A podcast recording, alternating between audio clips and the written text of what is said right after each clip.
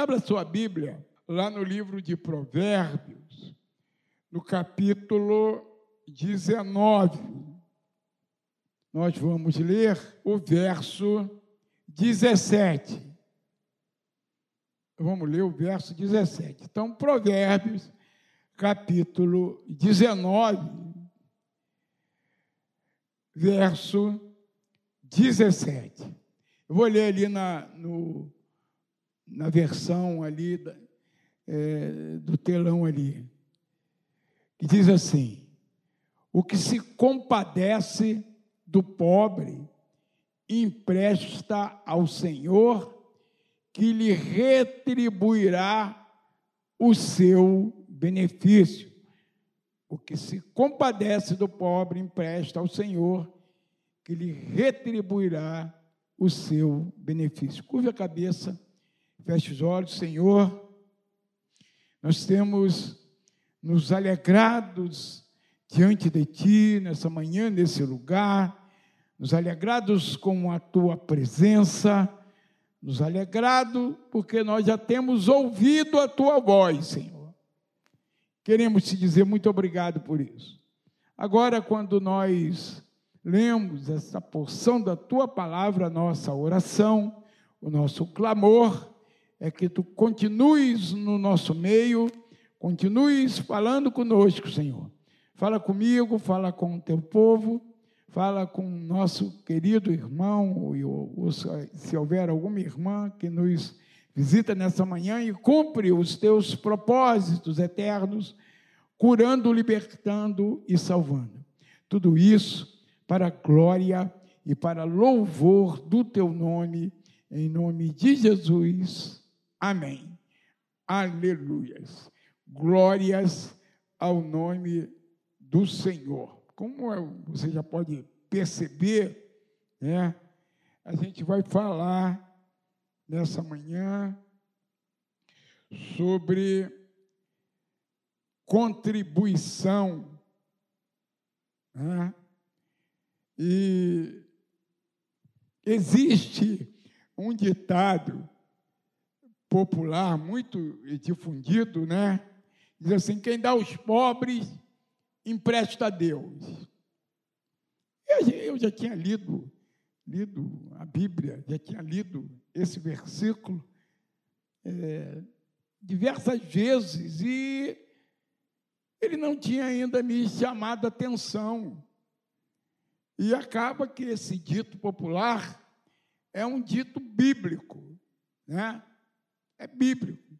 O que se compadece do pobre empresta ao Senhor, que lhe retribuirá o seu benefício. Né? O, o, o pastor Roberto Macalister, há muito tempo, 30 anos atrás, né, ele tinha um programa e recorrentemente é, era da igreja de Nova Vida, ali em Botafogo. Foi a primeira igreja evangélica que eu entrei, irmãos. Entrei naquela igreja com a Gessi, convidado por um casal católico. Você vê? casal católico. A gente estava numa crise lá danada e a gente morava em cima e, e esses portugueses embaixo. Né? E aí eles falou, vou levar vocês na igreja. E não levou na igreja católica, levou lá na igreja de Nova Vila. Foi o primeiro contato que nós tivemos com o Evangelho, foi na igreja de Nova Vida, onde eu vi o pastor Roberto Macari se pregar, e ele fala assim: dinheiro é algo altamente espiritual. Né? E aquilo ficou gravado. Assim, por isso que eu peço a você para trazer alguém. Se o católico me levou lá, muito mais nós temos a obrigação de procurar pessoas com problema ou sem problema e trazer para a igreja, porque todos, independente das circunstância que porventura esteja vivendo, precisa de Jesus. Porque sem Deus, sem chance de uma vida feliz. Sem Deus, sem chance. Então existe esse ditado popular e eu ainda não tinha me apercebido que ele era bíblico. Que você lê, às vezes você está lendo a Bíblia e alguns versículos passa batido assim. Então eu achava que era apenas um dito popular, como tantos outros, né? Tem outro que diz assim: a voz do povo é a voz de Deus. Aí eles estão errados. A voz de Deus é a Bíblia, né? não é a voz do povo. Então, esse dito popular está fora do, do, do, do padrão bíblico, do padrão evangélico. Mas quanto ao primeiro dito, quem dá aos pobres empresta a Deus, encontra respaldo, sim, é até uma outra versão e ainda tem uma outra versão mais inspiradora, né? Que, ela que é traduzida assim: quem ajuda o pobre empresta ao eterno. Quando o eterno devolve, a recompensa será sem igual. Sabe, irmão? Eu queria que você gravasse isso no teu coração, porque a temática dessa manhã é essa e a gente acha que a igreja tem algo a aprender com isso.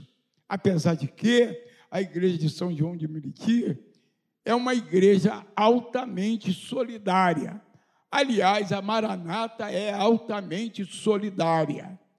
Eu fui pastor no último período agora em Irajá. Irajá. E logo no início da pandemia, teve um número muito grande, muito grande de pessoas que alguns ficaram desempregadas e outras ficaram sem possibilidade de exercer sua profissão. O pessoal que trabalhava com Uber, mas tem, tem ela já deve ter umas, uns 15 irmãos ou mais que trabalham com Uber. Ficaram numa situação muito difícil, porque fechou tudo, ninguém saía na rua, então não tinha, não tinha quem, quem carregar. Consequência, não tinha como prover o meio de subsistência da família. E nós tivemos 21 pessoas que tinham que receber ajuda da assistência social. E a igreja teve um momento que a igreja não suportou essa carga. E aí eu coloquei no grupo de pastores a necessidade da igreja de Irajá e prontamente, na mesma semana, a, a igreja do Recreio se mobilizou e falou: Olha, tem uma quantidade, vem com um carro grande. Eu fui de picape lá e trouxe a caçamba da picape cheia de alimento e nós suprimos a necessidade dos nossos irmãos e eles continuaram nos ajudando, né, até que nós nos adaptássemos à nova circunstância, à nova situação, e ninguém ficou sem ser atendido. A igreja Maranata é, assim, uma igreja solidária, né? Esse princípio de Deus, que nós acabamos de ler, ele é irrevogável. Isso me faz compreender que algumas coisas, é, me faz compreender algumas coisas e eu quero que você caminhe comigo. Quem reparte nunca fica com menos do que tinha antes. Grave no teu coração. Quem reparte nunca fica com menos do que tinha antes. Sabe por quê? Porque Deus multiplica a outra metade. A metade que ficou com, com, com você, Deus multiplica essa outra metade. Olha o que, que diz Marcos 10, 29, 30. Talvez você diga assim, pastor, você está forçando a barra. Mas, irmãos, evangelho é isso.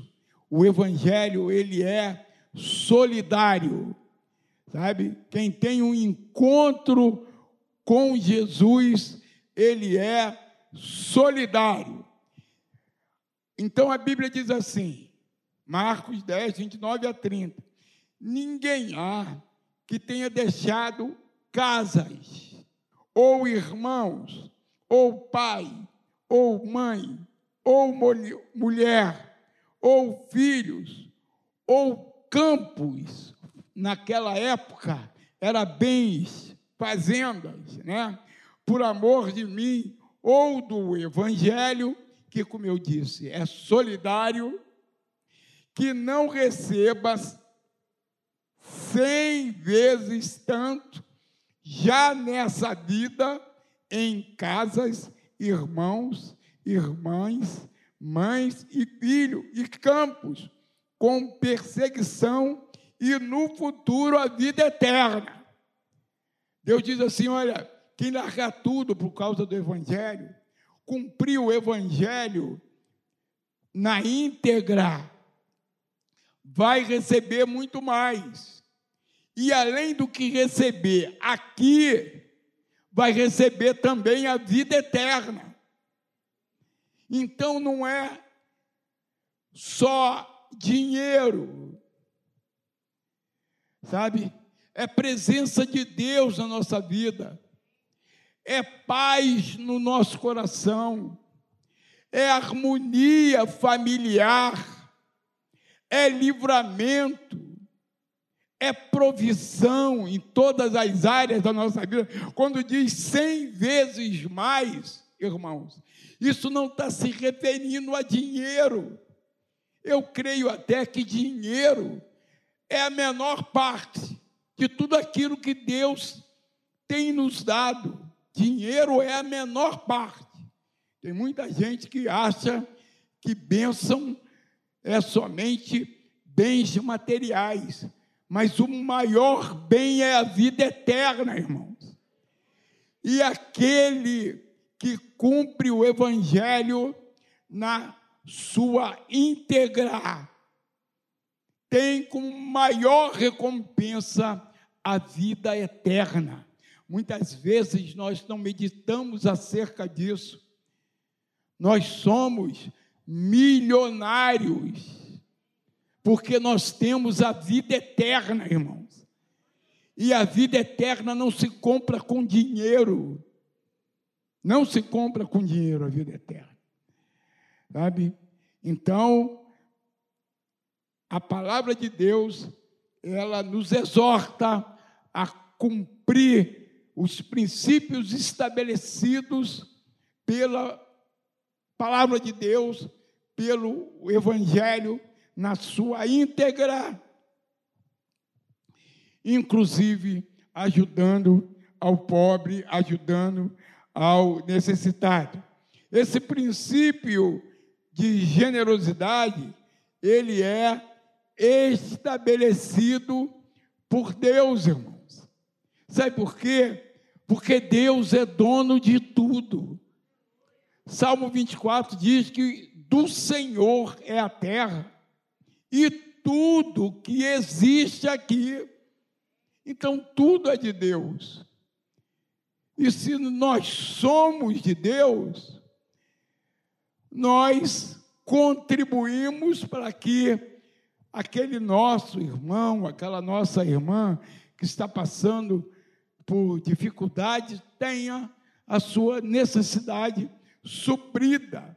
Outra coisa que eu percebo é que Deus é que é o tesoureiro do reino de Deus, é o próprio Deus. Sabe por quê?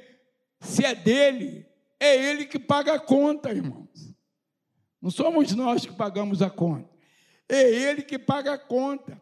O dinheiro circulante que paga socorro para o necessitado tem origem na graça, na bondade e na misericórdia de Deus, que estabelece estratégias para que isso aconteça.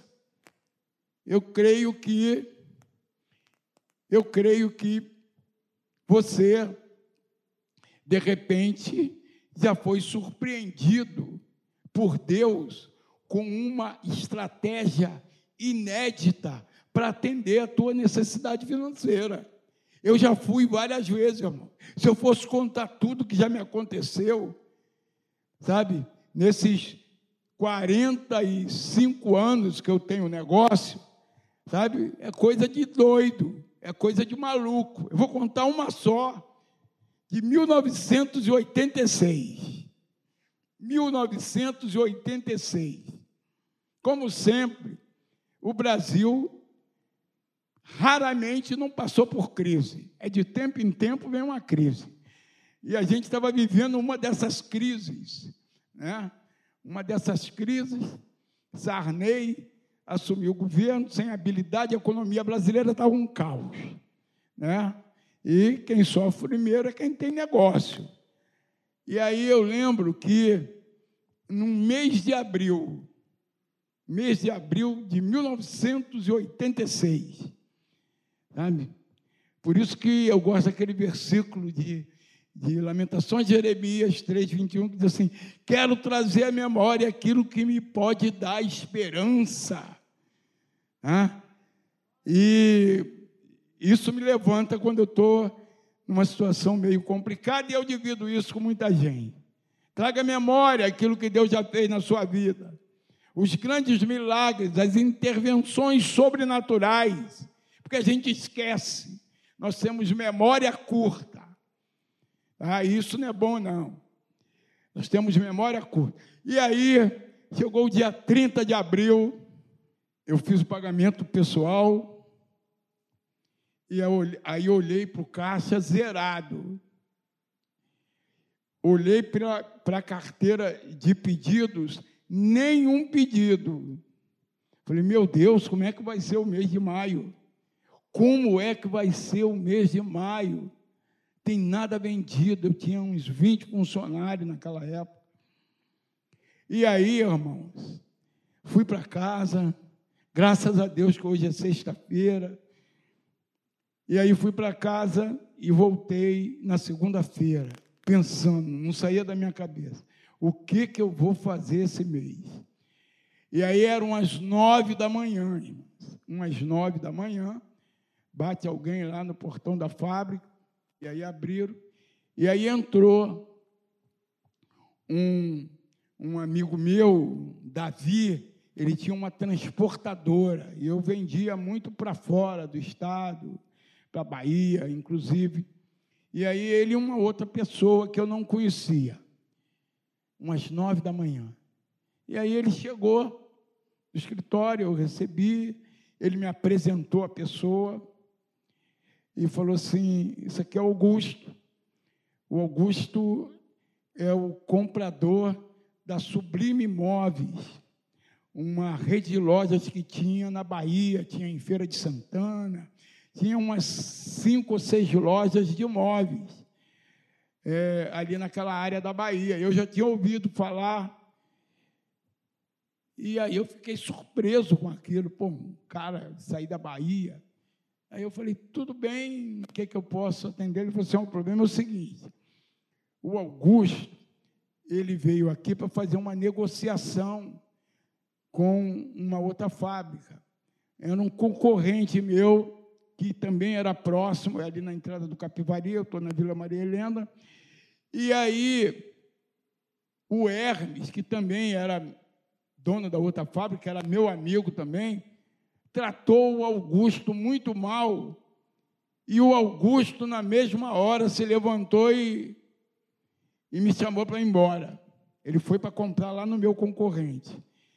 E aí eu trouxe ele aqui, que tua mercadoria é boa, é semelhante. E aí nós fizemos uma negociação, irmãos, que o pedido que ele me fez deu para suprir todo o mês de maio. Sabe? E aí eu tive que estender as mãos para o céu e agradecer a Deus. Porque eu não esperava jamais que isso acontecesse.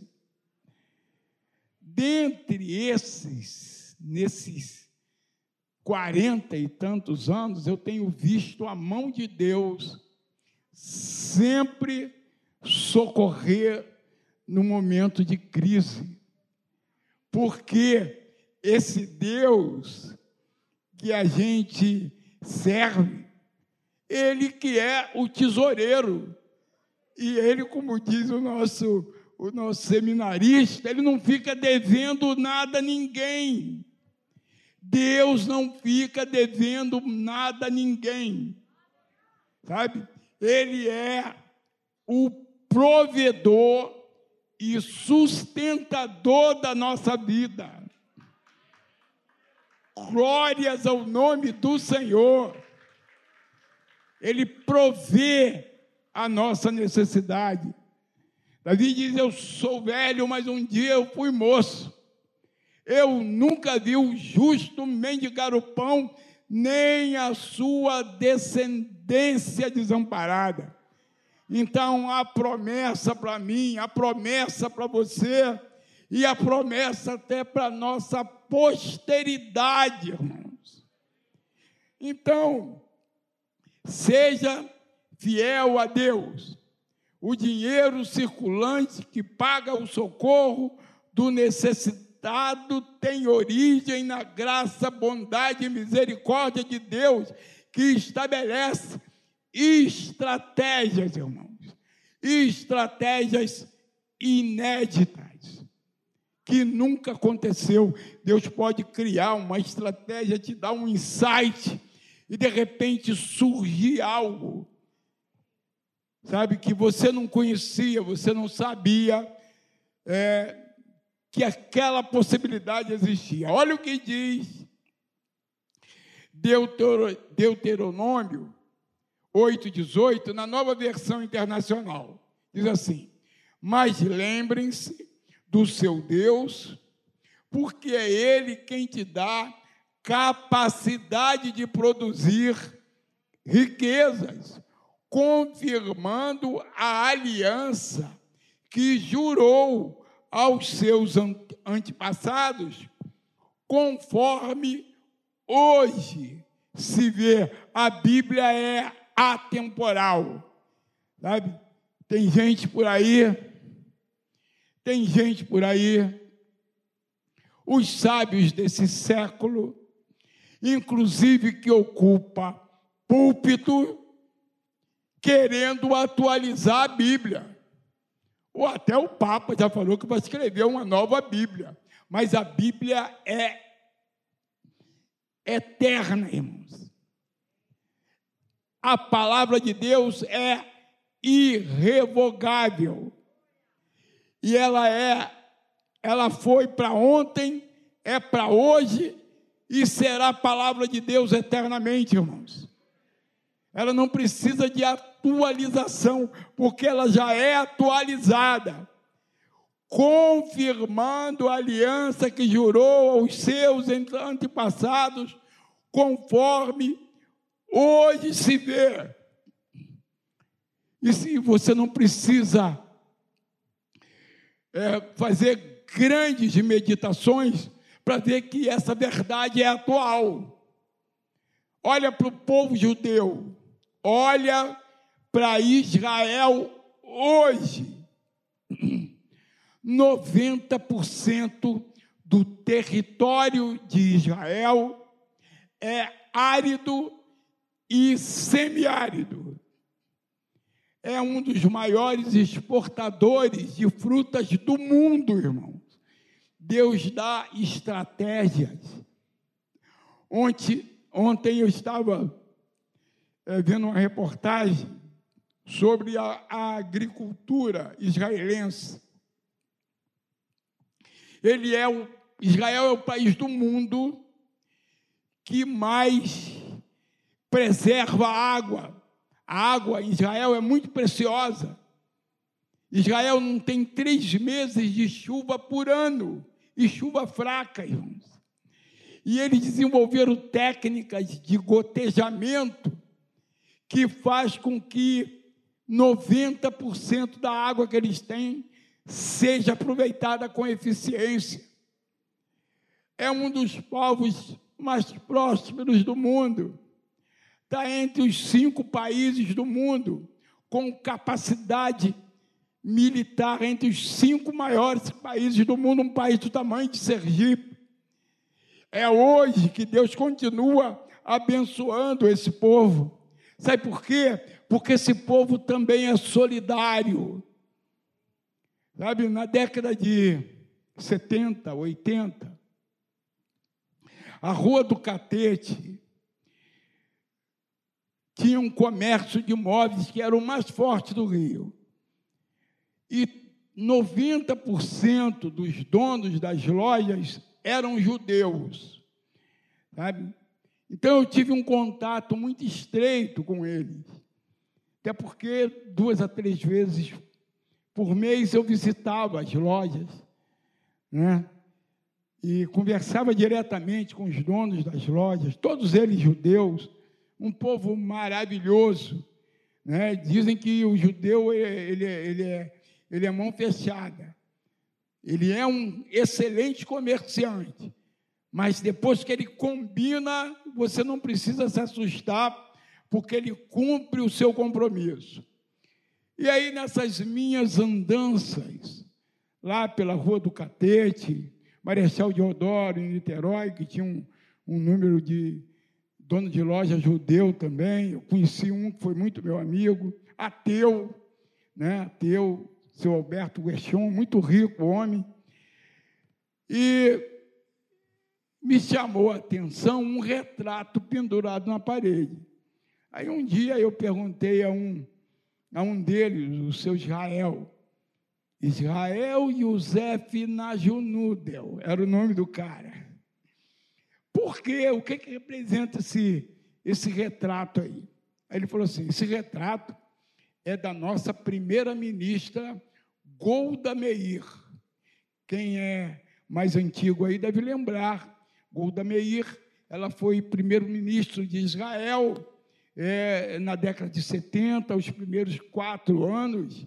Inclusive, é, ela foi a primeira ministra que enfrentou os árabes na guerra do Yom Kippur, em 1973, e que um exército de 100 milhões de árabes chegaram até as portas de Jerusalém. Foi um milagre assim, um dos maiores milagres que a humanidade viu. E aí Golda Meir liga para o Henry Kissinger, que era secretário de Estado americano, e ela diz o seguinte para ele: ou vocês nos ajudam, ou Israel vai sumir do mapa.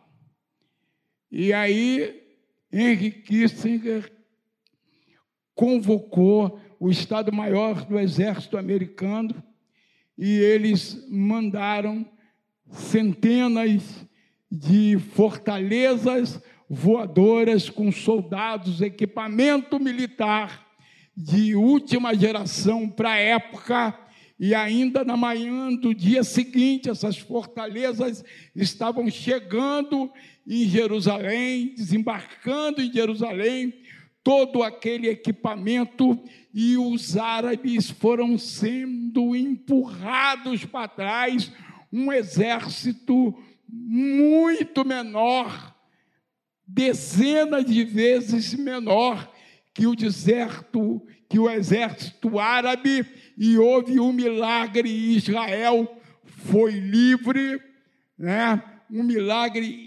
extraordinário. Se conta histórias dessa batalha do, da guerra do Yom Kippur, assim, maravilhosas, em que os exércitos árabes chegavam até uma posição do exército israelense que tinha menos de 10 soldados guarnecendo aquela, aquela guarnição ali, eles voltavam com os seus tanques.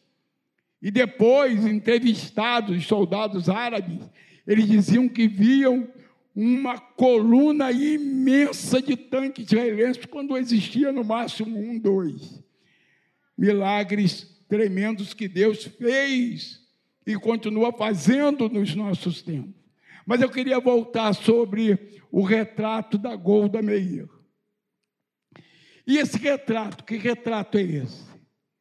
Ele falou da nossa primeira ministra Golda Meir. Eu falei, por que, que ele está aqui?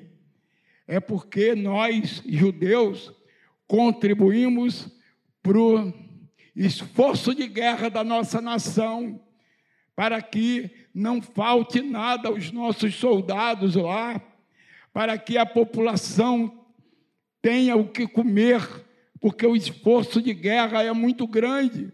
E judeu, nós judeus do mundo todo contribuímos para que nada falte ao nosso povo. Princípio de generosidade estabelecido por Deus. E com isso, faz uma pesquisa. Eu conheci mais de uma centena de judeus. Nenhum, nenhum pobre. A maioria deles com uma situação financeira muito boa, muito relevante. Né?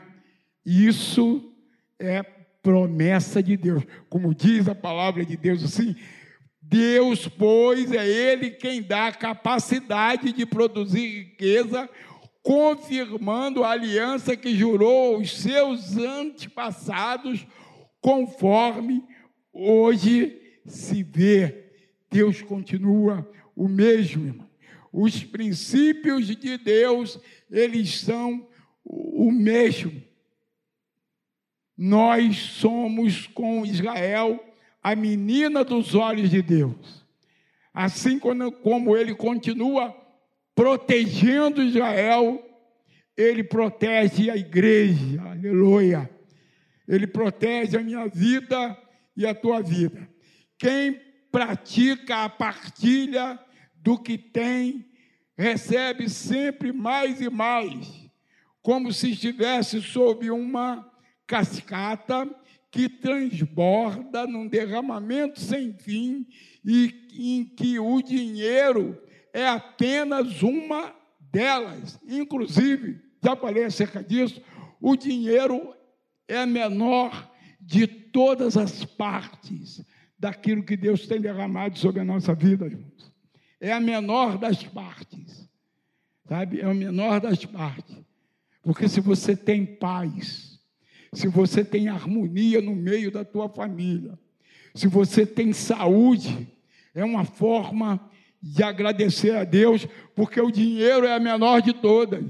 Ricos, milionários têm morrido nos últimos tempos nos melhores hospitais do mundo, irmãos.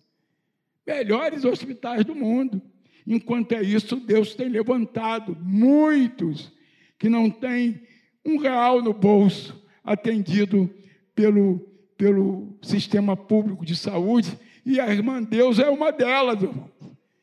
Se fala tão mal do nosso sistema de saúde, mas nós temos que ser um pouco gratos também. A irmã Deus é uma delas. Gente que muitas vezes tem um plano de saúde de médio para cima, demora é muito tempo para ser atendido, precisa de autorização do plano, e depois na internação, precisa da, da autorização para comprar o equipamento. Ela já está recebendo, hoje já recebeu o parafusinho dela lá no pé. É Deus atendendo ao necessitado. É Deus acudindo no momento de luta, no momento de dificuldade. Inclusive, eu quero agradecer a Marlúcia e o Marcão, porque ela estava com uma dificuldade lá. Na sexta noite, nós ligamos para eles e eles foram rapidamente lá atender a necessidade da irmã Deus, que Deus abençoe nossos, nossos irmãos queridos aqui, que está sempre pronto. Olha o que diz Malaquias 3,10: Trazei todos os dízimos à casa do Senhor para que haja mantimento na minha casa, e depois fazei prova de mim, diz o Senhor, se eu não vos abrir as janelas dos céus e não derramar sobre vós uma bênção tal que dela não advenha a maior bastança.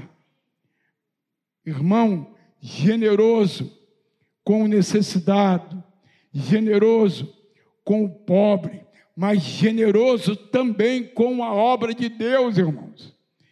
porque é através da obra de Deus, das igrejas estabelecidas, que muitos pobres e necessitados são atendidos, irmãos. Temos que ser fiéis, infelizmente. A maioria dos crentes não tem esse sentimento de fidelidade para com a obra de Deus. Talvez você diga: olha, pastor, você está falando muito de dinheiro. Estou falando de dinheiro, não, irmão, estou falando de Bíblia. Estou falando de Bíblia, estou falando de palavra de Deus. Eu não estou usando aqui estratégias que muitos usam por aí. Semei hoje para receber amanhã, nada disso. Isso é com Deus. Se você vai receber, é com Deus. Quando você vai receber, é com Deus. Sabe? Isso é com Deus. Quem dá esperando o retorno amanhã não é generoso, está querendo fazer negócio com Deus, irmãos. Está querendo fazer um negócio com Deus. Olha o que, que 1 Crônicas diz aqui no verso 29. 1 Crônicas 29 fala da arrecadação que Davi estava fazendo para a construção do templo que Salomão queria construir. Porque Deus falou para ele: você não vai construir. Tua mão está cheia de sangue e é o teu filho que vai construir. Mas ele começou a fazer uma arrecadação.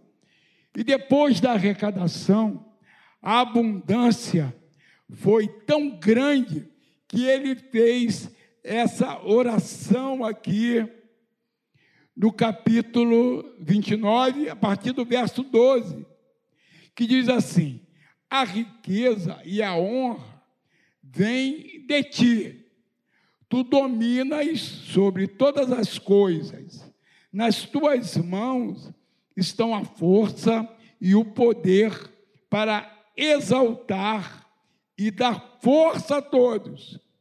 Verso 13: Agora, nosso Deus, te damos graças e louvamos o teu nome. Mas quem sou eu e quem é o teu povo para que pudéssemos contribuir tão generosamente como fizemos? Tudo vem de ti e apenas te damos o que vem da tua mão. Então nós não temos nada, irmãos. Tudo vem de Deus. Eu já citei o Salmo 94, versículo 1, que diz: O Senhor é a terra e a sua plenitude, o mundo e tudo que existe. Então, quando você contribui para a obra de Deus, você não está dando nada a Deus. Inclusive, irmão, eu quero retificar algumas coisas que a gente ouve muito, de pessoas que assim, eu vou dar o dízimo, está errado. Outros dizem assim, eu vou pagar o dízimo, está errado.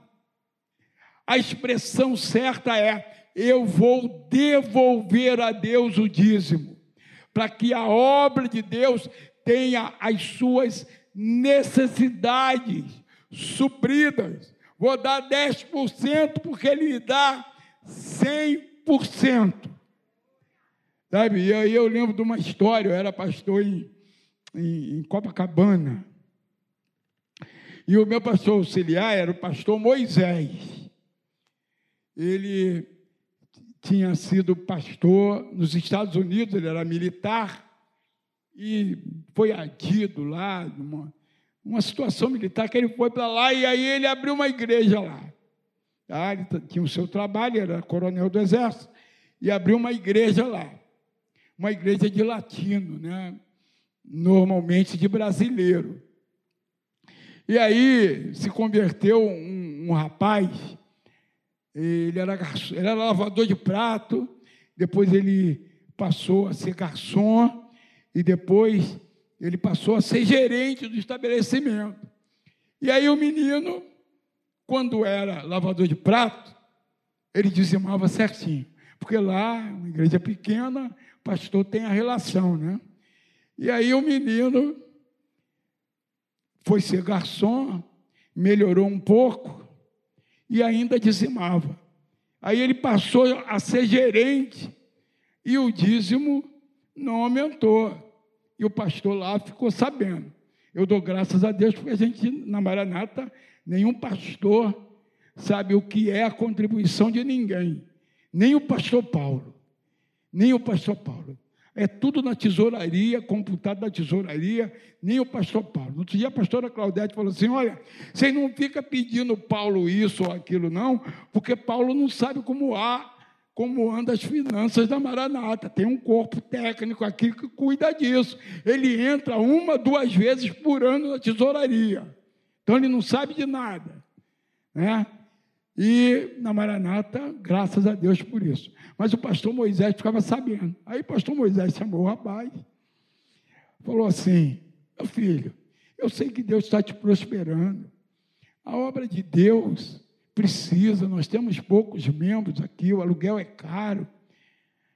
E você não está contribuindo de acordo com a tua né, capacidade financeira, a gente sabe disso. Aí ele falou, falou para o pastor assim, não, pastor, é porque eu tô, estou tô ganhando muito, e se eu for tirar 10% é muito. Aí o pastor Moisés falou para ele, ah, tá bom, eu vou orar a Deus para que tu volte a ser novamente lavador de prato, que aí você vai ser fiel. E aí ele falou, não, pastor, pelo amor de Deus, faça... não faça isso não, mas tem gente assim, irmão.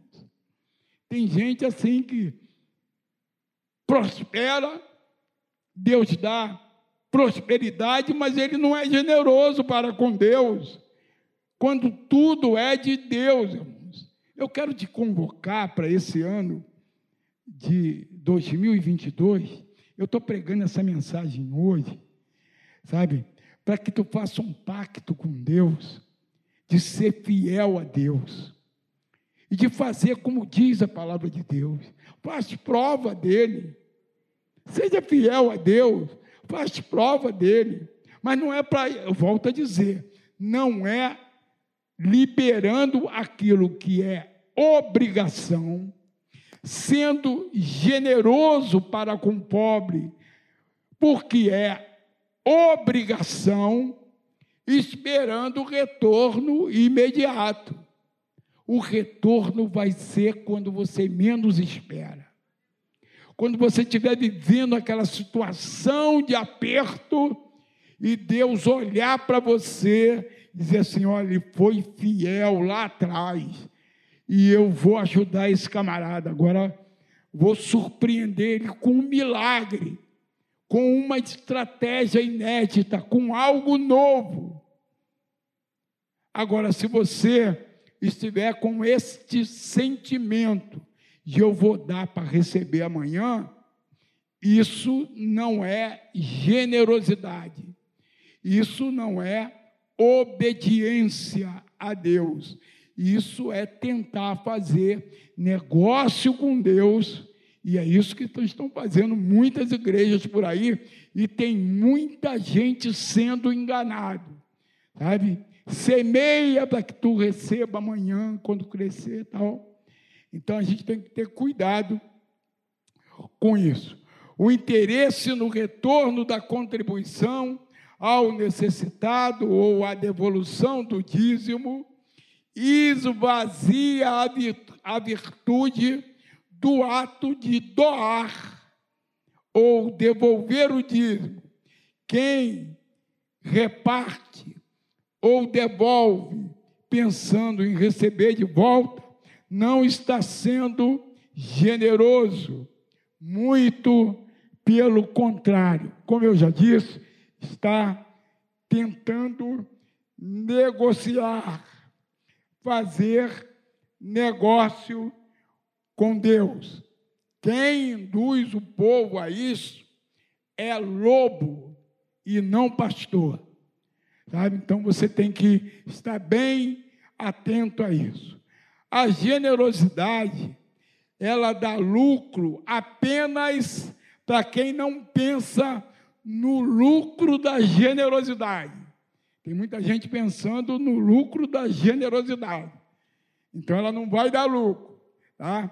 A economia no reino de Deus, ela é solidária e não negociável. A gente tem que estar atento a isso. A administração financeira sobre a orientação e obediência a Deus, ela é generosa. A partilha do que Deus nos dá é a melhor destinação para que nós possamos dar ao dinheiro. Não há outra destinação maior ou melhor que a gente possa dar ao dinheiro do que a ajuda ao necessitado, ao sustento da obra de Deus, ao sustento da obra missionária. Está lá em cima a revista de Portas Abertas. Na Coreia do Norte há uma fome terrível. E as pessoas estão fugindo para a China que é um outro lugar terrível, mas há menos fome, sabe? Para poder se alimentar. E Portas Abertas está pedindo uma doação para que essas famílias que estão fugindo da Coreia do Norte por causa do regime opressor e por causa da fome que existe lá, né, uma casa acolhedora ali na China, porque Portas Abertas trabalha atrás dos, da cortina e acaba identificando cristãos ali na China que são solidários também, que estão dispostos a receber esses cristãos que estão sendo percebidos.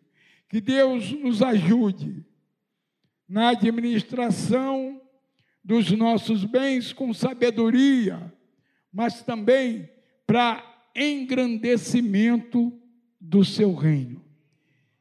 Que Deus possa colocar essa mensagem, essa necessidade do pobre, do necessitado, do sustento da obra de Deus no teu coração nesse ano de 2022 e que você seja próspero primeiramente espiritualmente. Porque quem é pobre, quem é rico espiritualmente, ele entende a necessidade dos pobres materialmente e também a necessidade do sustento da obra de Deus aqui na terra. Porque Deus não precisa de dinheiro, mas a obra de Deus precisa. E a obra de Deus, ela é feita com a fidelidade do seu povo. Sabe, com a tua fidelidade, com a nossa fidelidade. Que Deus nos ajude a entender é, aquilo que Deus quer falar, quis falar conosco nessa manhã.